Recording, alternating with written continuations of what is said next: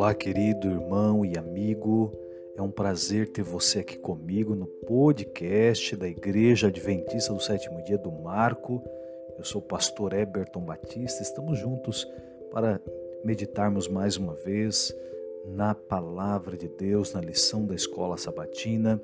Hoje, segunda, dia 27 de dezembro, o tema A Luta quando os crentes confessavam a sua fé em Cristo e se uniram à igreja, estabeleceram uma marca divisória que os distinguia do restante da sociedade. Infelizmente, isto se tornou uma fonte de conflito, porque implicitamente emitia um julgamento negativo sobre a sua comunidade e seus valores. Hebreus, capítulo 10, verso 32 até o 39, Paulo aqui traz encorajamento ao povo de Deus, mostrando que enquanto caminhamos nesse mundo, temos prova, mas devemos manter os olhos fitos em Cristo, porque a nossa recompensa é certa e segura.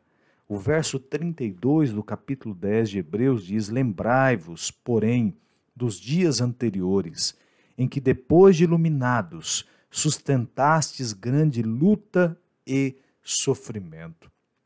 Lembre-se de que o Evangelho, queridos, traz luz, mas também provas, é o que está apresentando o verso 32. Para enfrentar os problemas que se interpõem em nosso caminho, precisamos muitas vezes olhar para trás, lembrar Precisamos puxar o fio da memória. Precisamos recordar quem éramos antes de Cristo e quem somos agora em Cristo. O Evangelho nos trouxe luz, a luz da salvação, mas com ele também vieram as provas, grandes lutas, diz o texto, e não pouco sofrimento. Não devemos estranhar as provas, devemos nos regozijar na luz. O livro de Atos elenca várias perseguições sobre os cristãos. A perseguição que se seguiu ao martírio de Estevão, em Atos 8, a perseguição por ocasião da morte de Tiago e da prisão de Pedro, Atos capítulo 12, a expulsão dos judeus de Roma, Atos 18, e mais tarde, por volta do ano 64 depois de Cristo, as terríveis perseguições do imperador Nero. Os cristãos foram oprimidos, crucificados, queimados vivos e lançados às feras. Antes de um indivíduo ser convertido a Cristo, ele está mergulhado nas trevas, prisioneiro do império das trevas. O diabo mantém em sua potestade mas no momento em que ele recebe a luz do Evangelho, o diabo reúne toda a sua corja para persegui-lo. Aí o mundo o odeia e o hostiliza. Mas lembre-se de quantas perseguições devemos sofrer por causa de Cristo. Verso 33 diz: Ora, expostos como em espetáculo, tanto de opróbio quanto de tribulações, ora, tornando-vos coparticipantes com aqueles que desse modo foram tratados. O autor aos Hebreus, Paulo, relembra aqueles irmãos como eles foram expostos em espetáculo, tanto de opróbio como de tribulações.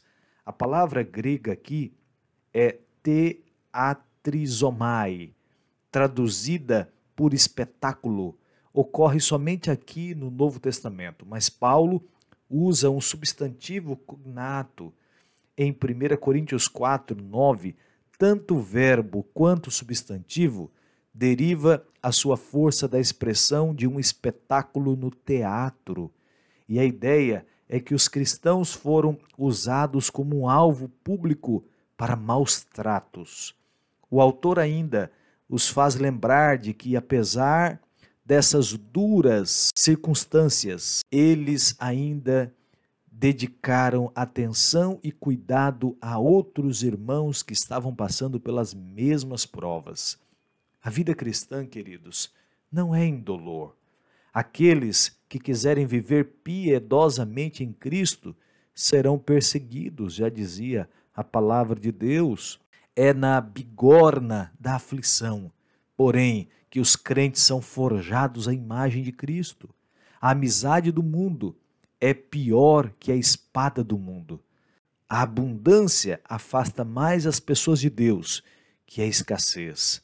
Mais pessoas se acomodam na prosperidade que na adversidade. Em certo sentido, é mais fácil resistir na adversidade que na prosperidade. Por isso, lembre-se de que aquilo que temos é maior que aquilo que podemos perder por causa das perseguições. Verso 34 de Hebreus 10. Porque não somente vos compadecestes dos encarcerados, como também aceitastes com alegria o espólio dos vossos bens, tendo ciência de possuirdes vós mesmos patrimônio superior e durável mesmo sofrendo tribulações. Os crentes hebreus ainda se compadeceram dos outros crentes que foram presos por sua fé, mesmo tendo seus bens e propriedades confiscados nessa saga de perseguição. Eles não perderam a alegria da salvação.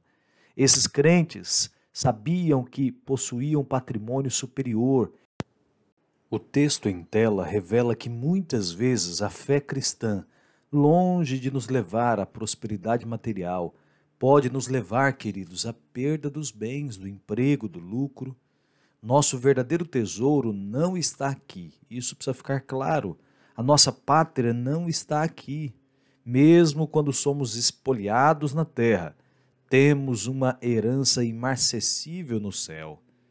Por isto, Paulo traz agora uma palavra de motivação, de ânimo e de desafio a esses crentes e a você também. Hebreus 10, verso 35: Não abandoneis, portanto, a vossa confiança, ela tem grande galardão. O sofrimento pode levar alguns a abandonar a confiança em Deus. Por isto, Paulo exorta os crentes a permanecerem firmes na fé apesar das provações. Paulo chega a dizer: de fato, sem fé é impossível agradar a Deus. Capítulo 11, verso 6 de Hebreus. Os crentes hebreus enfrentaram diversas provas.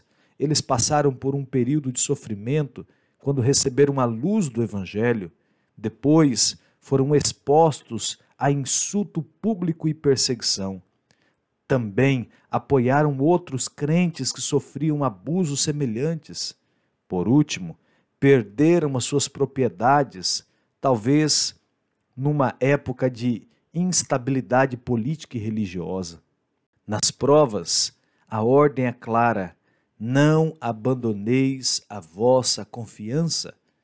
O Senhor Jesus foi enfático ao se dirigir à igreja de Esmirna. Lembra?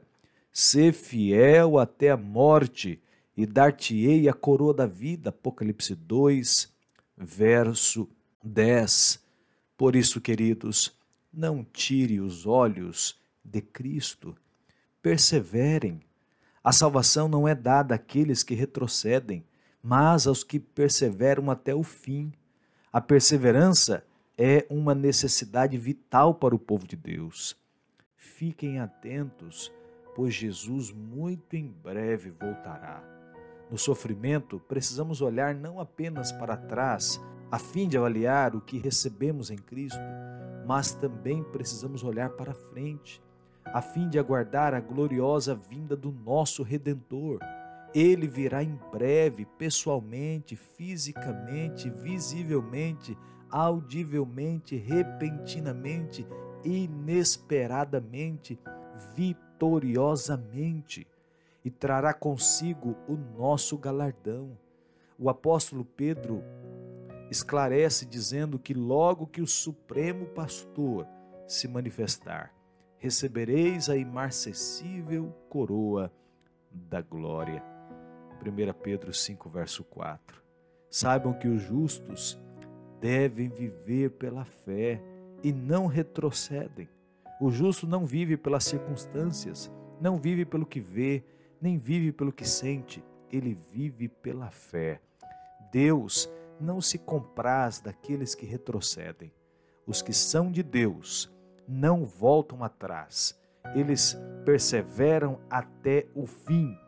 Assim, Paulo destaca duas classes de pessoas: aqueles que retrocedem e aqueles que creem. O primeiro grupo perece, o segundo será salvo. Não quer você estar no segundo grupo? Não quer você estar salvo em Cristo Jesus?